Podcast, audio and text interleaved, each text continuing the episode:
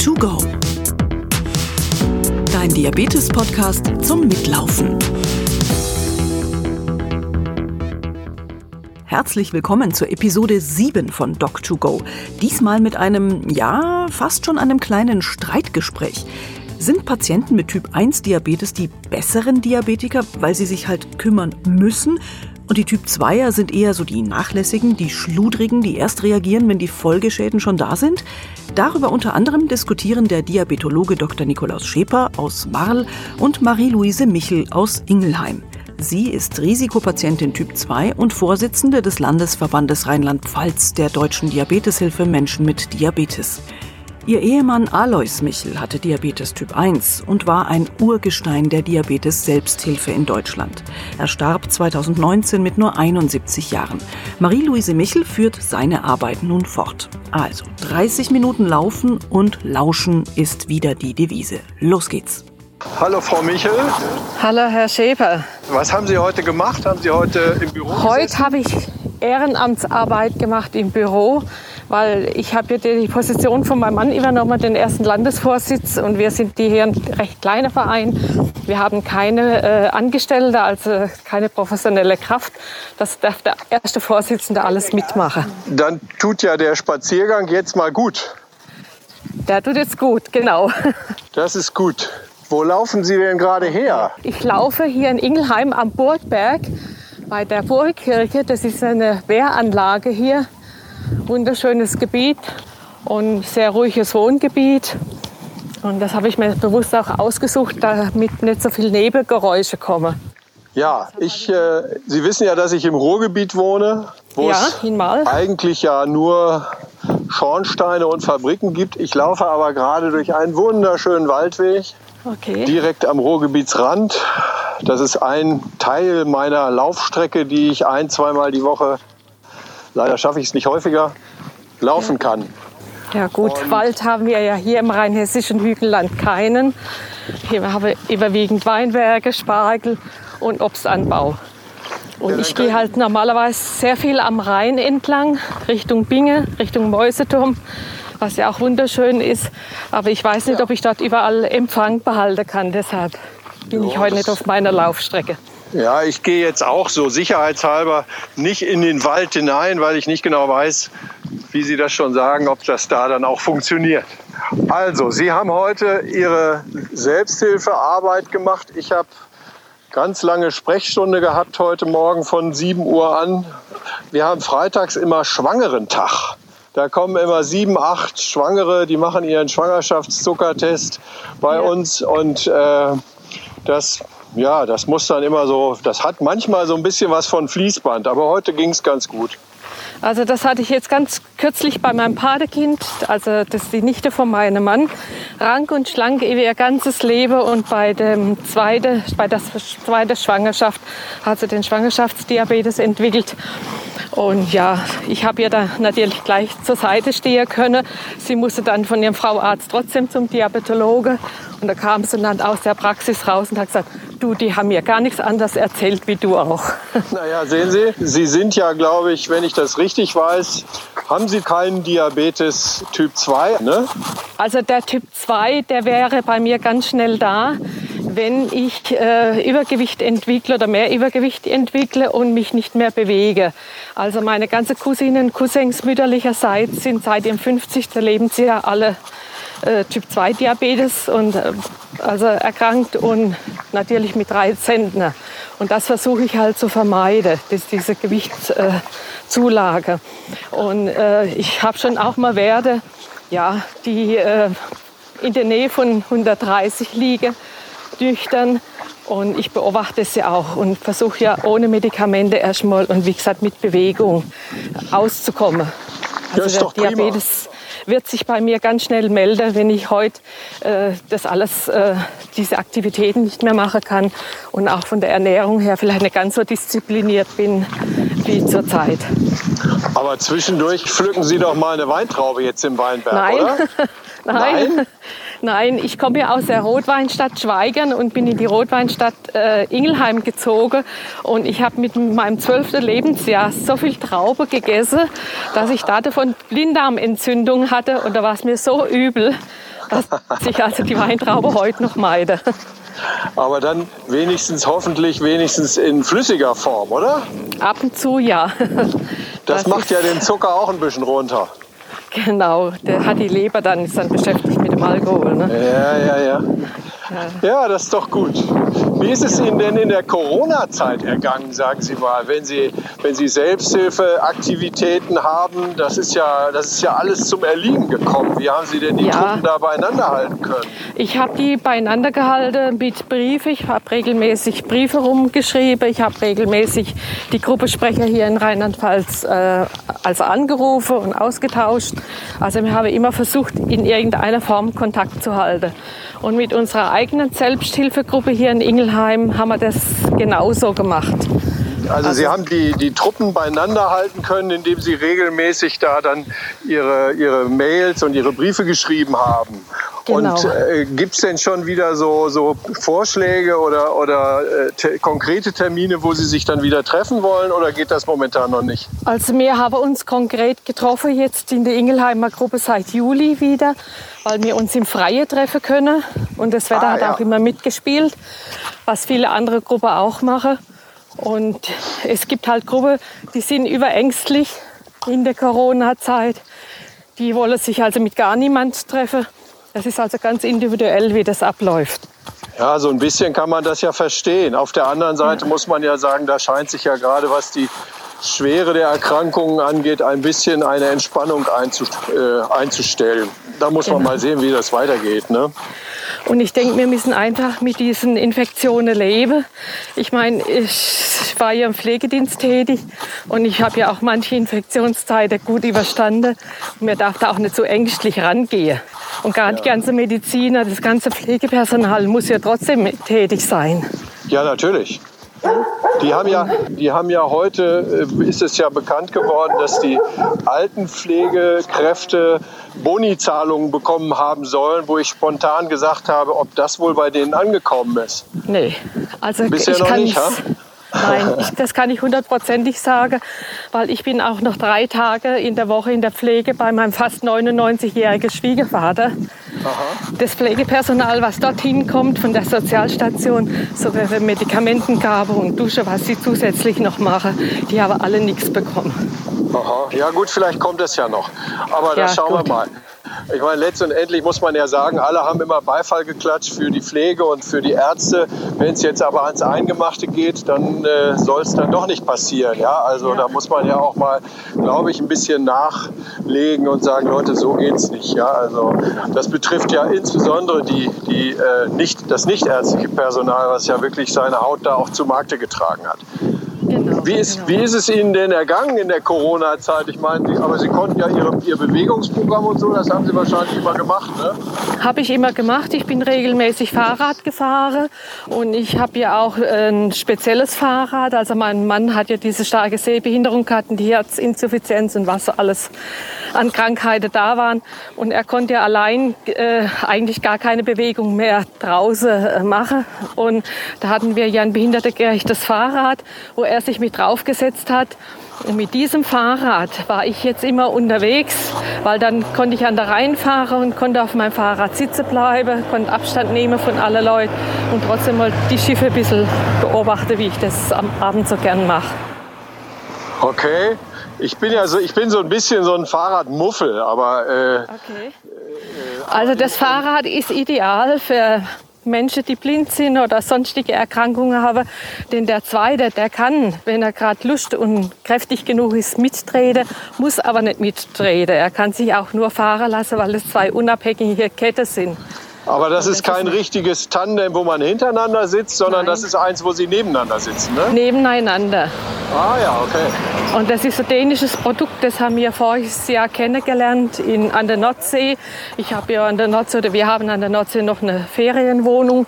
Und ah. da bin ich dann halt, gehe ich bin ich auch viel am Deich immer entlang zum, äh, zum Spazierengehen oder zum Fahrradfahren. Wenn ich an Ingelheim denke, dann denke ich immer auch an den Kinderhilfeverein in Ingelheim für Typ 1 genau. Kinder. Genau. Wer macht das denn eigentlich momentan? Das macht die Frau Nese als Vorsitzende ah, und die Frau Dr. Okay. Reichert als Stellvertretung. Ah ja. Und die Frau Nese ist ja auch ganz engagiert mit Frau Dr. Reicher zusammen. Und Ja. ja, habe ich auch das, diese Fortbildungszertifizierung mit der Ja. äh, Kanzlei, also mit, mit der, äh, dass es anerkannt ist, äh, durchgezogen. Also die sind da immer engagiert. Gibt's denn da, äh, was gibt's denn da momentan an ganz konkreten Aktivitäten für die Kinder?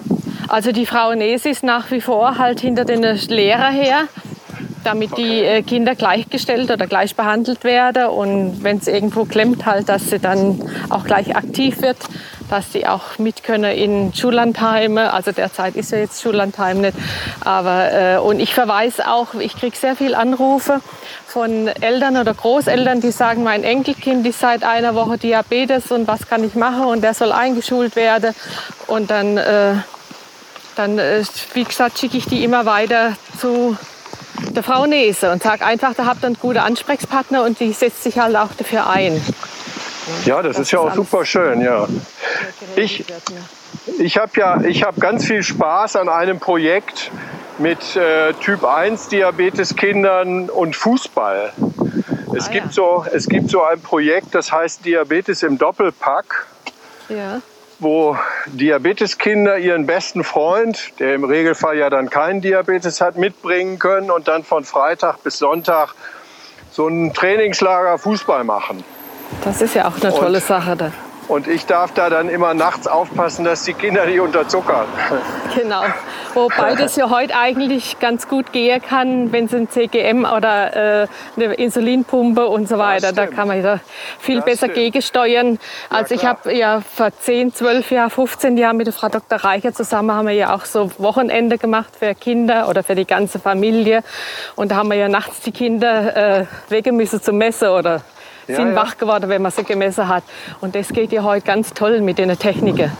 Ja, da geht man dann, da geht man dann von Bett zu Bett und guckt einfach nur aufs CGM Genau. äh, genau. und kann dann entsprechend reagieren, ohne dass die Kinder das mitbekommen. Das, Ja. das, das Schöne ist, wenn die, die Eltern können ja häufig, können es ja nicht lassen, über ihre Smartphones dann doch noch ein bisschen zu gucken, wenn die dann am anderen Tag ihre Kommentare dann dazu geben. Das ist ganz schön. Ja, das ist ganz aber es, aber, es ich macht mein- riesen Spaß. Und ich finde es sehr toll, weil äh, das sind ja Dinge, die gab es ja zu meinem Mann seiner Zeit nicht, wo er in den 60er Jahren erkrankt ist an Typ 1 Diabetes. Da hat, also wo wir äh, 73 geheiratet haben, da hat er Haus, hat, kriegt er also einmal am Tag eine Insulinspritze oder hat er sich selber gesetzt. Das war Kombi Insulin CR. Und Messgerät hat man überhaupt keins gehabt und da ist man einfach im Blindflug durch den Tag gelaufen. So ist das in einigen Ländern der Welt immer noch. Ich hatte mal die Gelegenheit im Nordosten von Brasilien äh, im Rahmen einer, einer Reise äh, mitzubekommen, dass ein kleines Kind, ich sag mal acht, neun Jahre, genauso wie Sie das gerade geschildert haben, einmal am Tag eine Insulinspritze bekommen hat und einmal die Woche wurde beim Apotheker der Zucker gemessen. Das war Genau. natürlich eine Vollkatastrophe. Also da Also haben wir es schon ziemlich gut hier. Ja, also wir sind in Deutschland gut versorgt. Nur das Problem ist halt, dass der Typ 2 sehr, sehr träge ist und sich halt um sein Diabetes nicht kümmern will. Wobei ich immer sage, äh, das ist eine Erkrankung, da kann der Patient am meisten selber machen. Ja, und aber ich glaube, da haben wir eben noch ganz viel auch eine Bringeschuld von, von denen, die es besser wissen. Ja, also, dass wir eben auch versuchen, den Damen und Herren näher zu bringen, was sie wirklich tun können. Also momentan haben wir überbordende Schulungslisten. Das hat natürlich auch mit Corona zu tun, weil wir nicht so viel schulen durften. Jetzt schulen wir wieder aber eben immer nur vier, fünf Leute. Und äh, Schulung ist halt das Thema. Ja? Also man Ja, muss den klar. Leuten versuchen, näher zu bringen, dass sie eine Möglichkeit haben, das selber zu beeinflussen, wie Sie schon richtig gesagt haben. Und es wäre halt auch wichtig, dass die Leute sich doch einer Selbsthilfegruppe anschließen und den Austausch untereinander suchen. Und da kriege ich aber immer gesagt, wenn ich mal einen Stand mache auf dem Markt hier in Ingelheim, ach, das habe ich auch, Diabetes. Und da sage ich, und warum kommen Sie nicht zu uns in die Selbsthilfegruppe? Dann heißt, ach, ich habe doch einen guten Arzt, ich war doch zur Schulung, ich weiß doch alles. Ja, da ist der Druck nicht hoch genug. Und das ist immer, und ich sage immer, der Rheumatiker, der ist getrieben von Schmerzen, deshalb unternimmt er viel mehr selber, weil er eigentlich immer nach Hilfe sucht. Und der Diabetiker, der, wenn der äh, Folgeschäden hat, dann ist es eigentlich zu spät, dann macht er auch nichts mehr einfach die Leute auch zu motivieren, äh, selber zu handeln und selber was zu tun und das nicht immer nur abschiebe auf der Arzt oder auf der Behandler, sondern dass man halt auch selber tätig und werden kann, wenn man die Kniffe und die Tricks so äh, erfährt von seinen Miterkrankten wie die damit umgehen. Man kann ja auch Tipps äh, bekommen im Umgang mit, äh, mit Krankenkassen, im Umgang mit, äh, mit Kliniken, im Umgang auch mit, mit Kolleginnen und Kollegen, Ärzten, äh, wie man was macht. Ich finde, der Austausch ist wahnsinnig wichtig untereinander. Ja, und auch die Ernährung, was man mit der Ernährung so alles machen kann. Äh, ich stelle halt immer wieder fest, wenn die Typ 2er äh, Insulin haben, dann denken sie, naja, jetzt kann ich hier meinen Kuchen beruhigt essen. Äh, und wenn mal ein zweites Stück schmeckt, esse ich auch ein zweites. Ich habe ja Insulin, dann spritze ich das halt ab. Und das finde ich halt, äh, wenn man im Alltagsgeschehen dann sagt, hallo, denkst du nicht, dass das Übergewicht irgendwann mal ungünstig für dich wird und dass dann ein Bewegungsmangel dazu kommt? Ja, aber also wir, wir, es gibt ja keinen Grund in Deutschland jetzt irgendwie zu lamentieren, sondern ich finde, man muss die, die positive Seite sehen. Wir haben, wir haben ja jetzt einen, äh, eine, eine gute Möglichkeit, Leuten das Thema näher zu bringen. Jetzt gibt es die Diabetes-Strategie, die zwar nicht so ausgefallen ist in der Dimension, wie wir uns das so alle vorgestellt haben. Aber immerhin gibt es so etwas. Und ich glaube, wenn wir da auf dem Wege weitergehen, dann sollte es schon auch ein Stück weit gehen. Ich mache das mit, mit meinen Typ-2-Diabetikern, die ja manchmal so ein bisschen unwillig sind, wenn man das Thema Ernährung und Bewegung anspricht. Ich frage immer, was sie denn, also die meisten haben ja früher mal Sport gemacht. Die haben ja irgendwelche Sportarten gut gefunden und dann versucht man halt, sie so ein bisschen zu motivieren über das, was sie schon mal gemacht haben äh, in Bewegung zu bringen. Und das Thema Ernährung, ja, das ist halt, wir gehen halt, gehen ganz regelmäßig im Rahmen der Trainings- und Schulungsprogramme gehen wir gemeinsam einkaufen und besprechen dann hinterher mal so den Warenkorb. Beim einen oder anderen verfängt das. Ich sage immer, wenn es gelingt, einen von, von den Fünfen erstmal zu überzeugen, dann ist das schon ein großer Erfolg. Und bei den anderen dauert es manchmal ein bisschen länger. Ja, also insofern, das ist immer wieder dicke Bretter bohren. Ja, man muss da dranbleiben. Ne? Genau.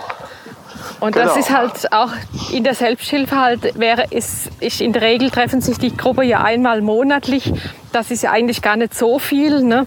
Aber wenn ich dann regelmäßig mich austausche mit Gleichgesinnten und ich denke, dann äh, kann das auch zum Erfolg führen. Ich sehe das dann auch immer wieder bei Leuten, die mit Übergewicht bei uns ankommen. Noch zwei, drei Jahre haben die plötzlich mal irgendwann fünf, sechs Kilo verloren, weil sie gesagt haben, das habe ich jetzt einfach mal ausprobieren wollen, was ihr hier erzählt. Ja, genau. Ja? Und das ist ja das Lernen am Beispiel ist ja immer das, was am allermeisten äh, verfängt und was auch am erfolgreichsten ist. Genau. Ja, Frau Michel, was haben Sie denn am Wochenende noch vor? Am Wochenende fahre ich ins Schwäbische, in meine Heimat, zu meinem Patenkind. Das, äh, da feiert die dritte Tochter ihren ersten Geburtstag.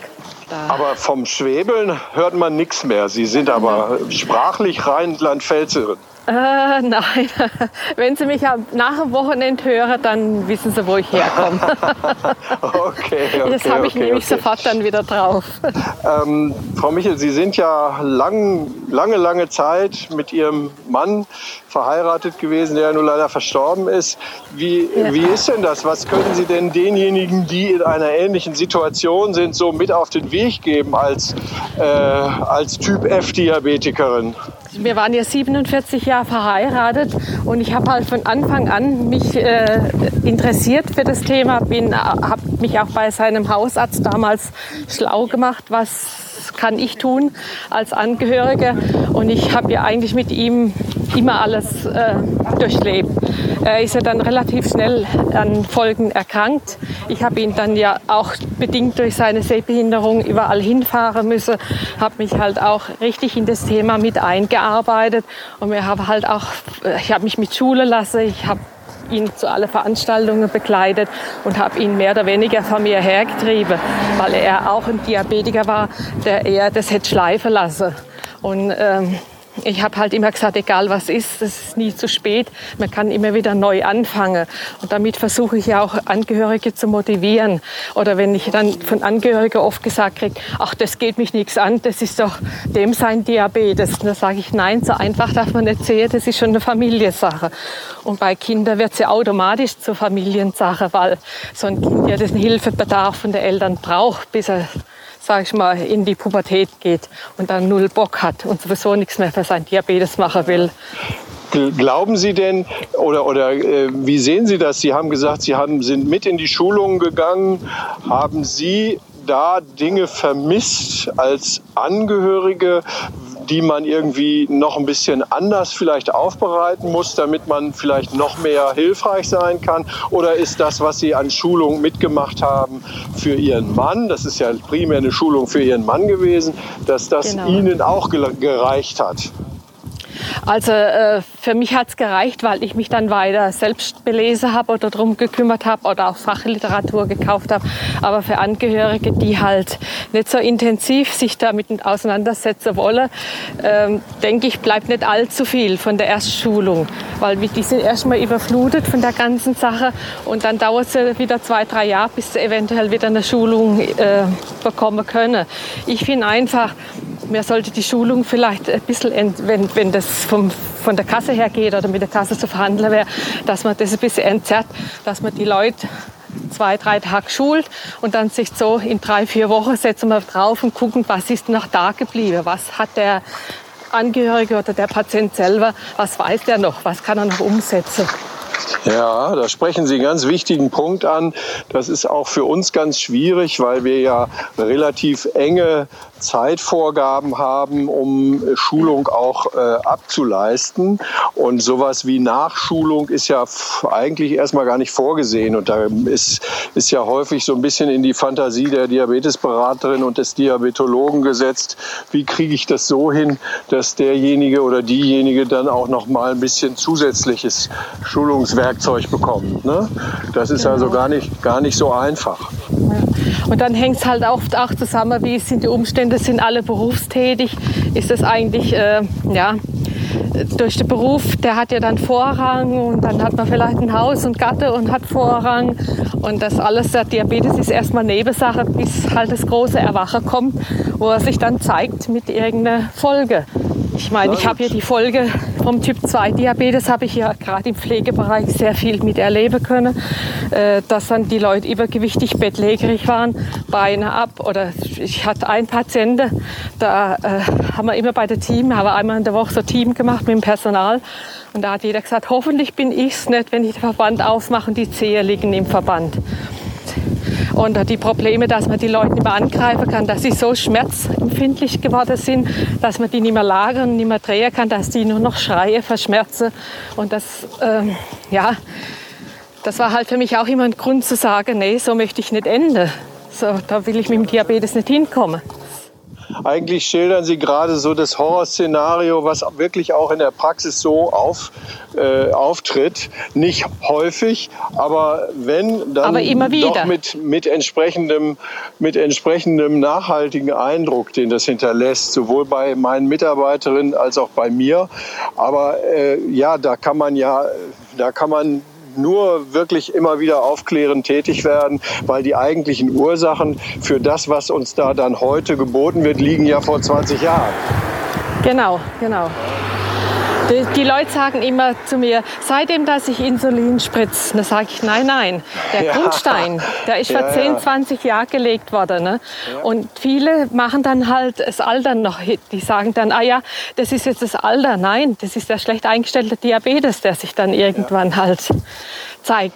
Genau, da kann man immer nur, indem man sagt, nee, das stimmt so nicht. Ja, aber genau. äh, man redet da schon manchmal gegen Windmühlen, das ist schon richtig.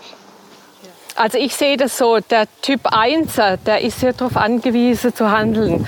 Der muss ja sein Diabetes managen. Wenn der das schleifen lässt, sich kein Insulin spritzt und sich nicht darum kümmert, der ist innerhalb von einem Tag bewusstlos unter Umständen. Es gibt aber ja bei den Typ 1 auch Leute, die spritzen sich immer gerade so viel Insulin, dass nichts passiert. Und die sind hinterher auch, äh, aber eben schon in viel, viel jüngerem Lebensalter von Folgeerkrankungen betroffen. Und das macht es nicht schön, wenn so 29, 30-jährige Frauen oder Männer äh, auf der Warteliste stehen für die äh, Nierentransplantation oder wenn die mit kaputten Füßen ja. laufen. Insofern ist das mit dem, äh, mit dem sich kümmern das ist letztendlich immer ein Problem der chronischen Erkrankung und der, das, das Kümmern nimmt damit zu, dass der Leidensdruck steigt. Und wenn der Leidensdruck genau. nicht, nicht da ist, dann ist es halt schwierig. Ne? Es ist halt schwierig, den Typ 1 zu akzeptieren. Das erleben wir ja immer wieder, ja auch mit den Kindern. Ne?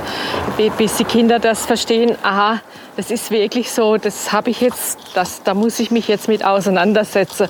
Das verläuft halt ganz unterschiedlich.